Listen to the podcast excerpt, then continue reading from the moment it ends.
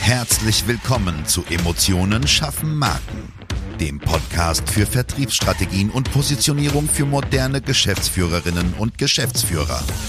Hier beschäftigen wir uns mit modernen Strategien und Umsetzungstipps für erfolgreiche Unternehmen, die den Unterschied machen und zeigen wollen.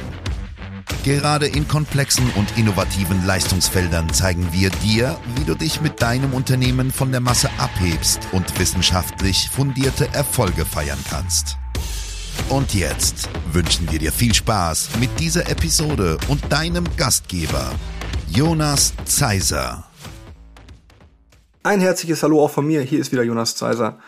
Heute beschäftigen wir uns mit den sieben wichtigsten Argumenten für das Vertrauen in deine Marke aus Kundensicht. Ich glaube, jeder kennt das. Äh, man hat das Gefühl, man geht aus dem Kundengespräch raus, der Kunde hat gekauft. Ja, der hat richtig Bock und die Mitarbeiter, die mit im Gespräch waren, finden es auch total geil, was wir so machen. Und eine Woche später kommt irgendwie eine Absage. Und irgendwie weißt du nicht so richtig warum und weißt nicht richtig, was passiert ist. Vielleicht traust du dich zu fragen, vielleicht auch nicht. Vielleicht ist es dir auch egal. Auch all das kann sein, ist auch völlig okay. Aber trotzdem bleibt die Frage, was ist passiert. Im Kern kann man sagen, dein Kunde, dein Interessent hat deiner Marke, deiner Person, deinem Unternehmen nicht genug vertraut. Das klingt hart, ist aber die unverblümte Wahrheit. Denn sonst hätte er gekauft. Ganz logisch, oder? Aber ich kann dich beruhigen, als ich mich damals selbstständig gemacht habe, ist mir das Gefühl 100 Mal passiert. Und ähm, noch schlimmer, Kunde kauft und zieht dann wieder zurück, weil doch irgendeine Unsicherheit da ist.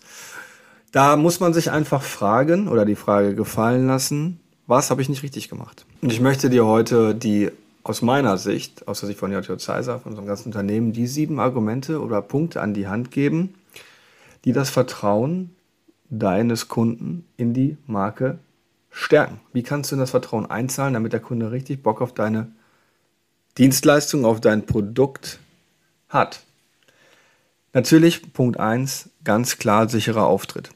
Ja, je sicherer du im Text bist, ja, im Inhalt deiner Leistung, des Produktes, je mehr du dahinter stehst, desto mehr wird auch der Kunde begeistert sein. Das ist so ein bisschen das Prinzip der Ausstrahlung. Was du ausstrahlst, ziehst du an. Wenn du unsicher bist, dann wird auch der Kunde nicht von deiner Leistung überzeugt sein. Das heißt, ähm, spielt doch gleich nochmal auf was ein, was später kommt. Vorbereitung ist alles. Ja.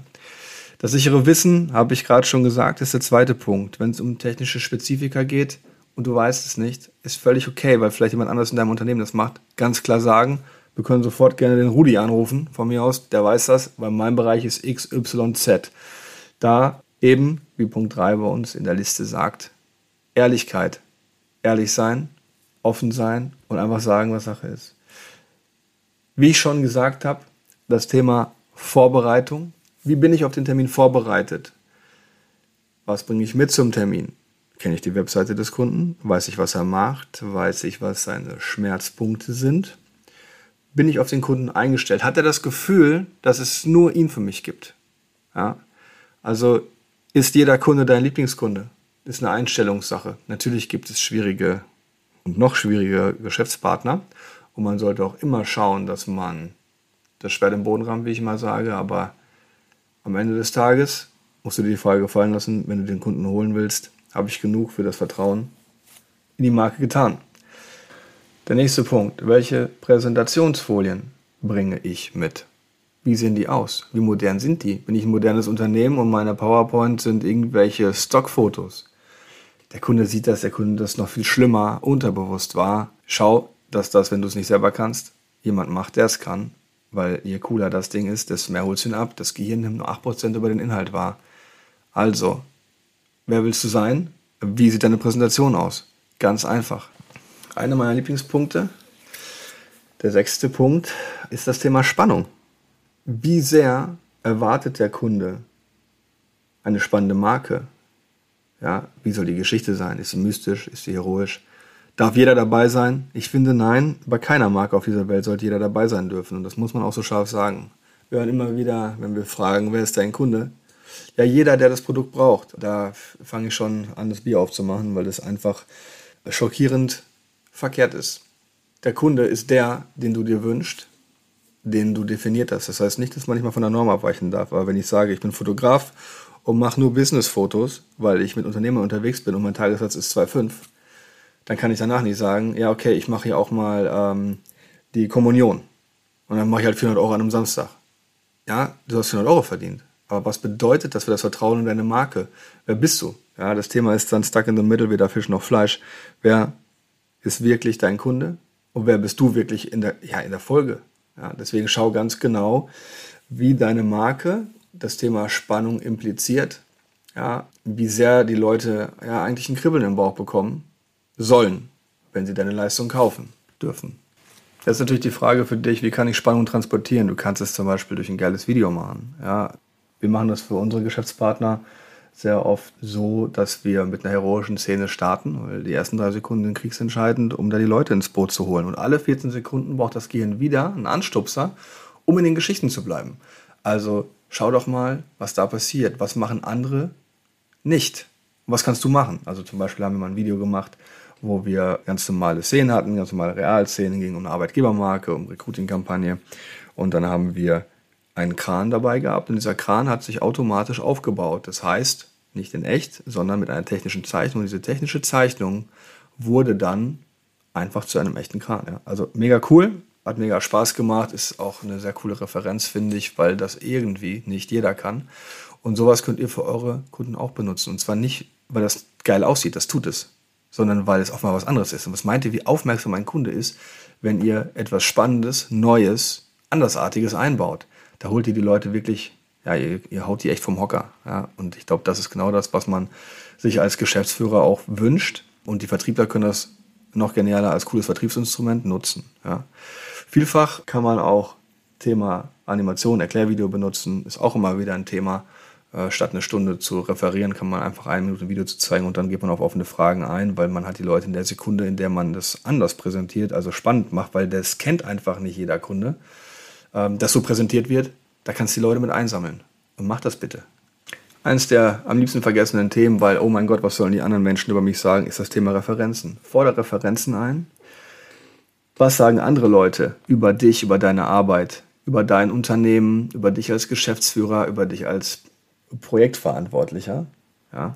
Kunden schreiben dir gerne ein Testimonial bzw. eine Referenz, wenn du sie darum bittest. Und zwar sag denen einfach, und das ist bitte dann hoffentlich wahr, hier, pass auf, du schreibst uns einen coolen Text über unsere Zusammenarbeit und dann verlinken wir dich, also du bekommst einen Backlink und deine Google-Auffindbarkeit ja, wird wieder verbessert. Das ist so das, was du willst, weil auch dein Kunde will mehr Umsatz. Und dann kannst du 3, 5, 7, weil das Gehirn misst immer ungerade Testimonials auf deine Seite packen, gern auch mehr, machst es als Karussell, das ist der Durchläufer, wenn man mal weiterklicken kann. Und hast so den super Vorteil, dass deine Kunden, dein Geschäftsführer, Kunde nicht mehr woanders stöbern muss. Weil, wenn jemand etwas kauft oder sich entscheidet, Schaut euch Amazon an, da guckt man sich immer die, die Rezension an. Im Zweifelsfall guckt man sich witzigerweise die schlechteste an. Das heißt, wäre natürlich schlau, wenn du jetzt keine negative ja, Empfehlung auf deine Webseite packst. Schau dir an, wie dein Google-Konto aussieht. Wie viele Google-Rezensionen hast du eingefordert? Ja, schau bei uns rein. Wir haben halt eine sehr gute Quote, was die Empfehlungen angeht. Wir haben eine 100% Quote. Und das ist etwas, mit dem sich Leute beschäftigen und wenn du nur eine Empfehlung bzw. nur ein Testimonial irgendwo stehen hast, dann fragen sich Leute auch ganz klar, warum. Also hier kannst du richtig Meta machen. Worauf zahlen alle diese Themen ein? Nicht nur ins Vertrauen, sondern auch auf das Thema Markenkonsistenz. Ja? Also wie vollständig ist das Unternehmen in einem modernen 21. Jahrhundert?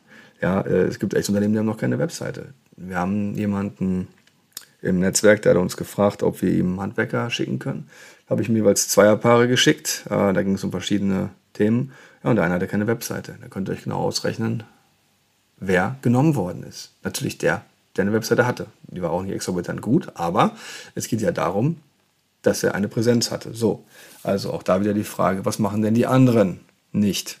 Fragezeichen, Ausrufezeichen. Jetzt hast du die sieben wichtigsten Argumente für das Vertrauen in deine Marke, beziehungsweise natürlich auch kleine Handlungsempfehlungen bekommen wenn es noch Fragen gibt. Ja, melde dich bitte, kein Problem. Und ich wünsche dir erstmal eine gute Zeit.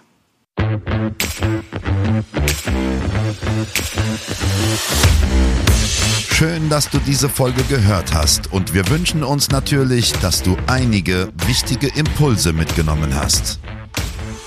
Weitere Informationen zu uns und zum Podcast findest du auf unserer Webseite unter www.jjzeiser.de. Wenn wir dir helfen können, sprich uns gerne an. Wir freuen uns. Den Link zum Kontaktformular findest du auf unserer Website und in den Show Notes. Bis zum nächsten Mal bei Emotionen schaffen Marken. Vertriebsstrategien und Positionierung für moderne Geschäftsführerinnen und Geschäftsführer.